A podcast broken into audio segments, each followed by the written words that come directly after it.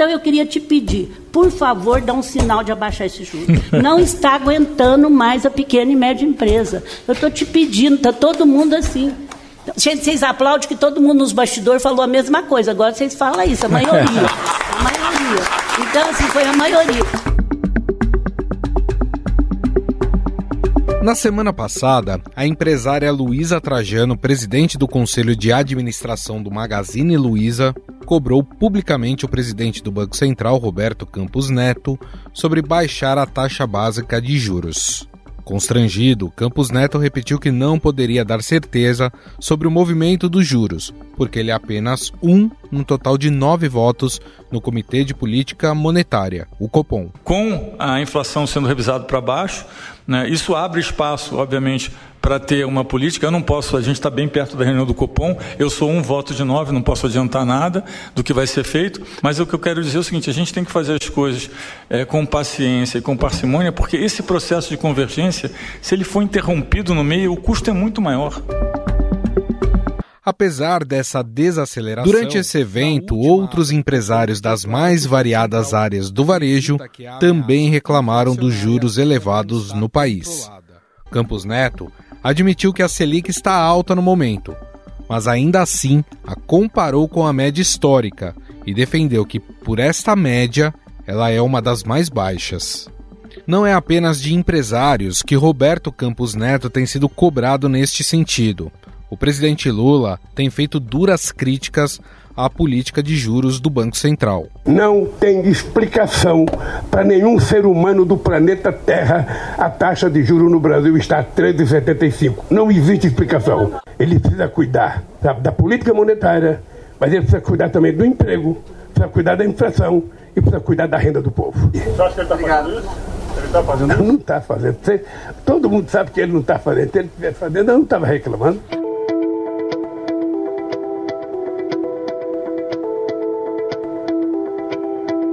O ministro da Fazenda, Fernando Haddad, minimizou a situação e disse ver vontade em Campos Neto em baixar os juros. Então, eu falava de harmonização há pouco, né? Os três poderes se harmonizando. Está faltando aí o Banco Central né, se somar a esse esforço, mas eu quero crer que nós estejamos prestes a ver isso acontecer. A hora que tivermos todos alinhados, a coisa vai começar a prosperar.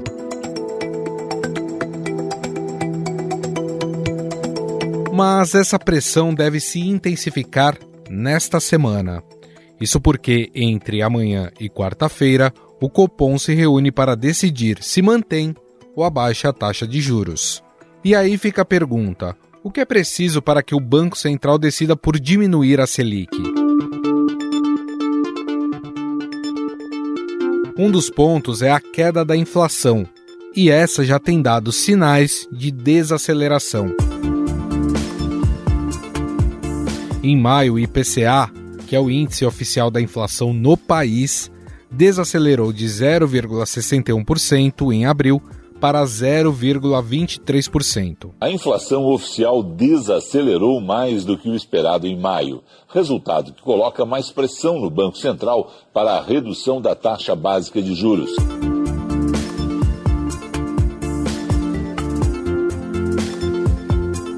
Além disso, existem questões internacionais que podem ou não ajudar na decisão de baixar a taxa básica de juros.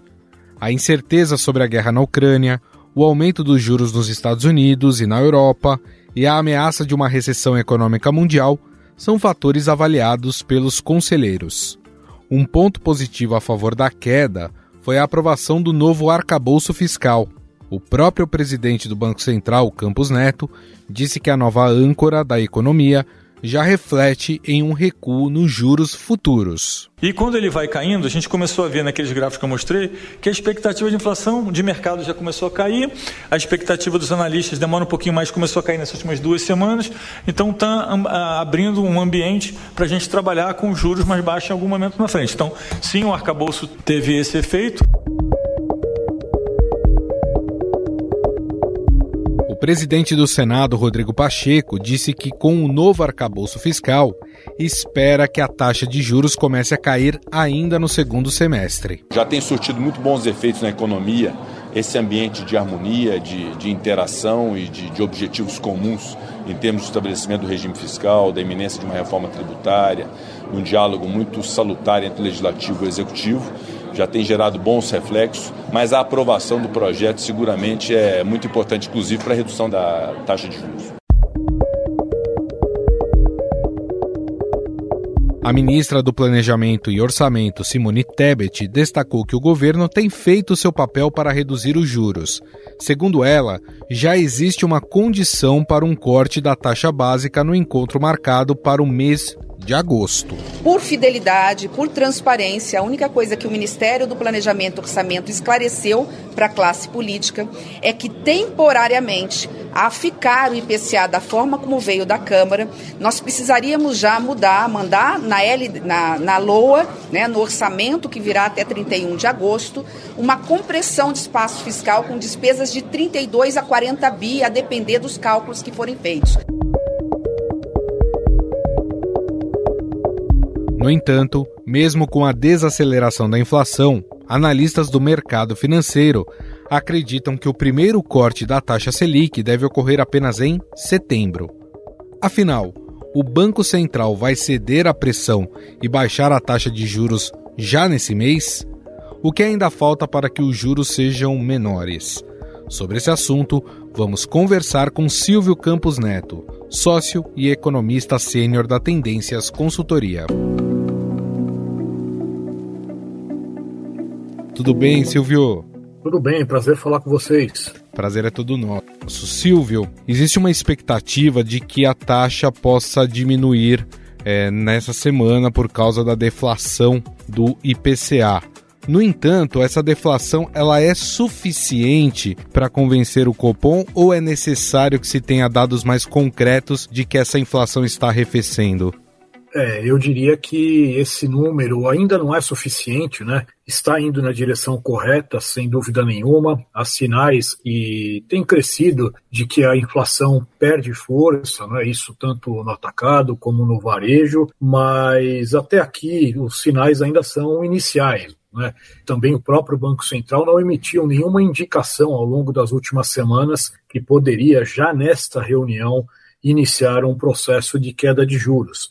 Então, eu diria que à luz da necessidade de confirmar esse, essa tendência de melhora da inflação, ou seja, aguardar novos dados, é, também da própria necessidade de aprovação ainda do arcabouço fiscal no Senado, né, algo que ainda não aconteceu, deverá ocorrer em breve, e por fim, também a indefinição em torno da reunião do Conselho Monetário Nacional do final do mês de junho, né, que definirá sobre possíveis mudanças no regime de metas de inflação. Diria que, em virtude desses pontos de incerteza, é mais provável que o Banco Central ainda aguarde um pouco mais para iniciar esse ciclo de queda, que deve acontecer já a partir de agosto, com esses pontos mais bem equacionados.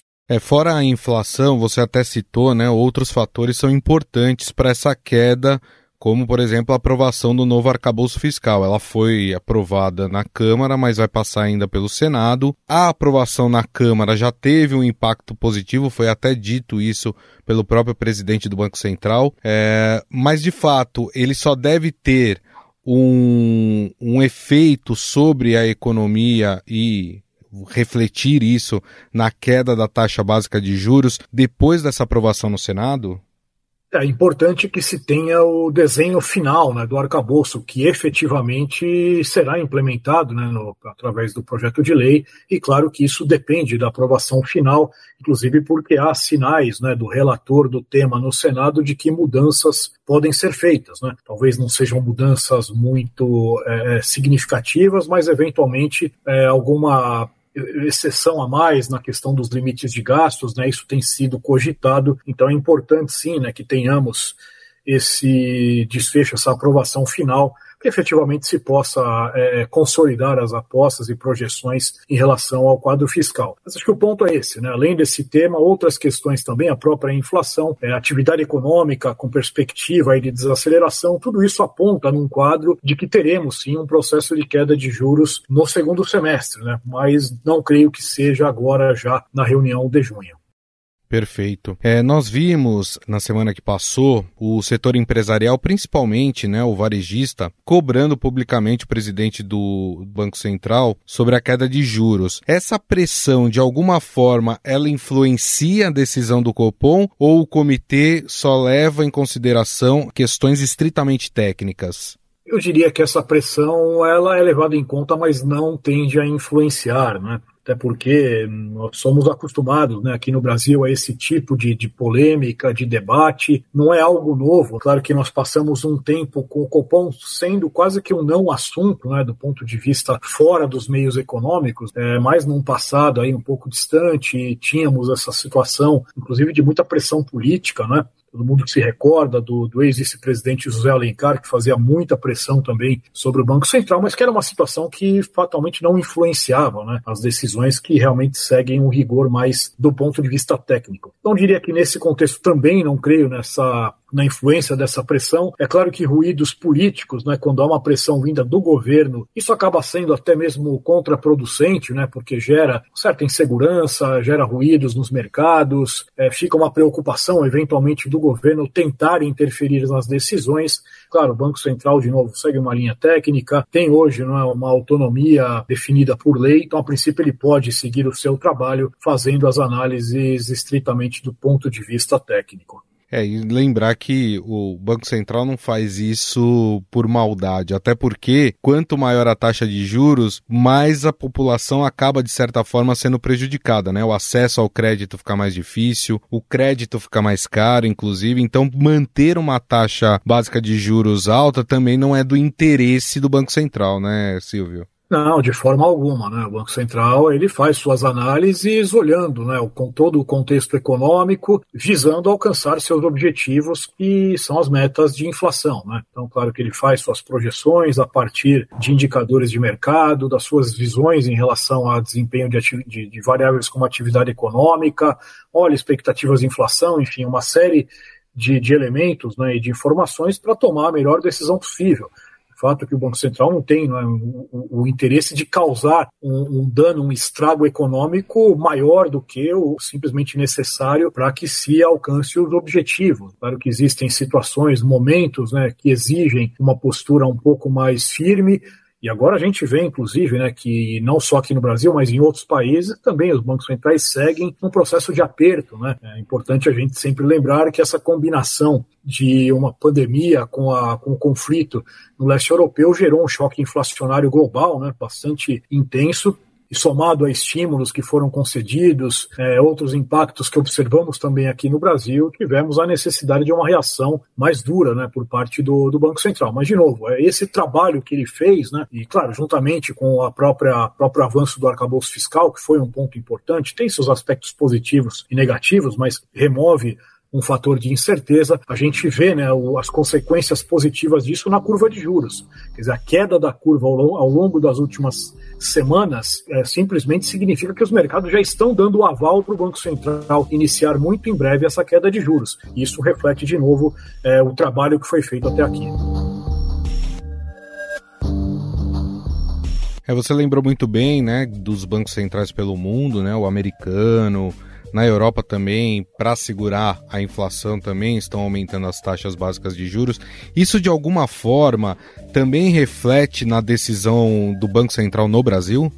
Eu diria que o Banco Central avalia sim esse contexto global, né? Porque quanto mais as taxas de juros subirem no exterior, isso causa consequências em fluxos de capitais, em variáveis, eventualmente como câmbio, muito embora a gente tenha hoje um cenário de uma taxa de câmbio até mais valorizada do que se imaginaria, então nesse sentido minimiza um pouco o impacto né, dessas decisões externas, mas é claro que o Banco Central avalia. Agora, o lado positivo é que o BC aqui começou esse processo de forma antecipada né, em relação a outros bancos centrais. Né? Então, por essa razão que a gente não só já pôde encerrar antes esse ciclo de aperto, como já estamos na iminência, eventualmente, de alguma queda, né? enquanto outros bancos centrais, como você lembrou bem, o próprio Fed, Banco Central Europeu, ainda sinalizando algum ajuste de alta mais à frente. Perfeito. É, numa projeção mais otimista seria então agosto aí que a taxa de juros deve começar a baixar.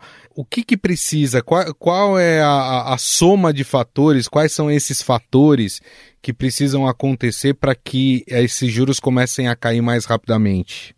Eu diria que as condições estão sendo dadas, né? É, de novo, né? Aprovação agora que falta final do, do arcabouço, que de novo, se não é a, a, a regra melhor possível, mas tem seus méritos, né? E claro, alguns problemas que ainda vão aparecer com o tempo, mas de forma geral, é um arcabouço que cumpre o seu papel de minimizar preocupações com o descontrole fiscal precisamos passar por essa decisão do Conselho Monetário Nacional de definir o que será do regime de metas, né? Possivelmente ele manterá a meta em 3% para os próximos anos, mas com ajustes na forma de verificação do cumprimento, possivelmente adotando uma meta contínua né, ao longo do tempo, ao invés do ano calendário. Então, acho que tem esse ponto de incerteza importante para ser superado e a confirmação pelos próximos indicadores de inflação de que realmente estamos aí diante de uma tendência mais clara, mais consistente de desaceleração. Acho que cumprindo esses passos, e de novo, já estão bem delineados, eu diria que o Banco Central terá muito mais segurança, né?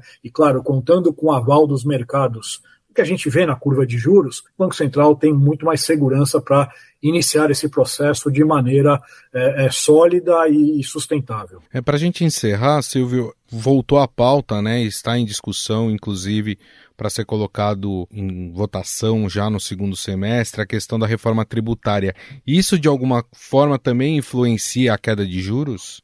Eu diria que a reforma tributária ela não é algo que causa um impacto de curto prazo, né? É porque é uma reforma estrutural importantíssima, importante sempre, né, que se diga, bastante complexa, né? Ou seja, ela é difícil também, né, de uma aprovação, não é algo simples. A gente vê muitas resistências, né, de setores, de estados, mas é importante sim que, que ela avance. Um tema ainda que precisa de uma de um melhor encaminhamento mas como eu disse, não deve influenciar num, num, curto prazo, mas pensando num horizonte mais longo, né? E aí a gente sempre fala das condições né, estruturais da economia, é, é, um fator que ajuda sim no sentido de termos uma taxa de equilíbrio, né? Uma taxa neutra de juros em termos reais mais baixa. Então, de novo, não vai influenciar as decisões do Copom desse segundo semestre. Claro que uma aprovação pode até ajudar que o câmbio caia adicionalmente, por aí teria alguma transmissão para as decisões de curto prazo, mas eu diria que o mais importante na reforma tributária é ela melhorar o ambiente é, é, da, da, economia como um todo para um horizonte aí dos próximos anos, isso fazer com que a nossa taxa de, de juros de equilíbrio seja menor, e com isso o Banco Central poderia, inclusive, né, ir num processo aí um pouco mais além né, na queda de juros e manter taxas mais baixas por um prazo mais longo. Dá para a gente imaginar, seguindo o curso como vem seguindo, enfim, todos esses fatores acontecerem que a gente está projetando aqui, daqui um ano a gente ter uma taxa de juros abaixo dos 5%, como, como estava antes dessas sucessivas altas? É, isso eu diria que é bastante improvável, né? Acredito que até é difícil que a gente tenha uma taxa de um dígito, né? porque o processo que se apresenta de, de queda de juros é um processo gradual, né? E por que isso? Porque há hoje, né, mesmo com o arcabouço fiscal, uma linha de política econômica mais expansionista do ponto de vista de, de gastos públicos, né? Isso já partindo, já desde a PEC da transição, que abriu espaço para mais de 150, 170 bilhões de reais a mais de gastos, e o arcabouço que ainda é, é, permite né, um aumento real de despesas é, até 2,5% ao ano em termos reais. E quando a gente olha outras iniciativas também, né, a tentativa de novo de reeditar um modelo de, de crédito via bancos públicos com alguns subsídios, tudo isso corrobora um quadro de juros mais altos, né, no sentido de que você não consegue reduzir tanto como antes. Né. É sempre importante lembrar que o Brasil conseguiu ali em 2018, 2019, trabalhar com taxas de juros muito baixas, né. Chegamos antes da pandemia com uma Selic em 4,5, inclusive, porque vínhamos de uma longa sequência de reformas, principalmente do ponto de vista fiscal, né? teto de gastos, TLP, o enxugamento do BNDES, depois a reforma da Previdência, e isso, claro, deu base né, para uma queda bastante substancial dos juros. Né? Mas agora, revertendo parte desse processo e inclusive em virtude da pandemia, tendo um nível de dívida bem mais alto do que antes, né, e essa é uma realidade que a gente tem para os próximos anos, níveis de dívida crescentes ainda, né, talvez se aproximando de 90% do PIB dentro de alguns anos, esses são fatores que efetivamente impõem limites à queda de juros é, no, no, nos próximos anos. Por isso que não cremos em taxas muito mais baixas. Hoje, no nosso cenário, a gente contempla uma taxa Selic ao longo dos próximos 3, 4 anos, migrando para níveis ao redor de 9%. Bom, nós conversamos com o sócio e economista sênior da Tendências Consultoria, Silvio Campos Neto. Muito obrigado, viu, Silvio? Eu que agradeço a oportunidade, sempre um prazer, um abraço a todos. Estadão Notícias.